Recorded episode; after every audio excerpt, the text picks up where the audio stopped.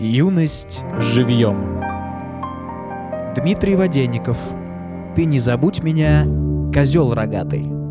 Ты не забудь меня, козел рогатый. А то кусал, терзал, осой ужалил. И вдруг исчез, исчадье басурмания. Теперь я даже в шашки не играю. Мне только снятся грубые солдаты да львы пузатые. И я во сне рыжею. Но кадыки их твердые, как камни, и темно-пышные смеющиеся шеи. Я это видел все уже когда-то.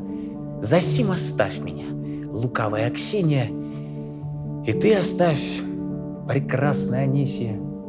Чего еще в апреле этом синем? Зачем рассыпал я цыплячий бисер? Какую муку алчу я? Не знаю. Мне только снится, я бегу по пашне и как весенняя лисица лаю. Ни видик мне не нужен ваш, ни сникерс, ни шахматы мне не нужны, ни шашки, а нужно мне опять тебя увидеть. Я говорю, опять тебя увидеть, а сам бегу в чумном охренном мехе. От смеха у солдат блестят доспехи, они на жар и жало не в обиде. Но есть один среди них, глаза как незабудки, а сам он как дитя в зверином легионе – и жилка синяя стучит на впалой грудке. Он тоже жаленый. Я это сразу понял. Он смотрит на меня и говорит, что видит. Тебе к лицу хвост этот длинный лисий, но говорит, зачем сюда летаешь?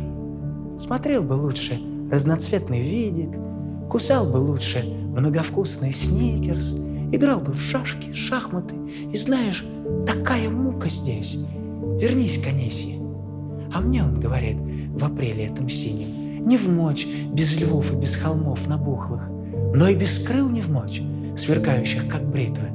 Когда-то был я центром этой битвы, и вдруг меня оставили как куклу. Теперь я здесь, я не вернусь как синий, а ты живи, сказал, и к льву уходят слабые, а я лисицу бегу по черной пашне, и синяя во мне стрекочет жилка. Я тоже не вернусь. Во мне синеет жало. Я вижу, лев его терзает пылко. Лев с ним заводит бешеные шашни. Залить змею поможет только пытка. Я это все уже увидел раньше.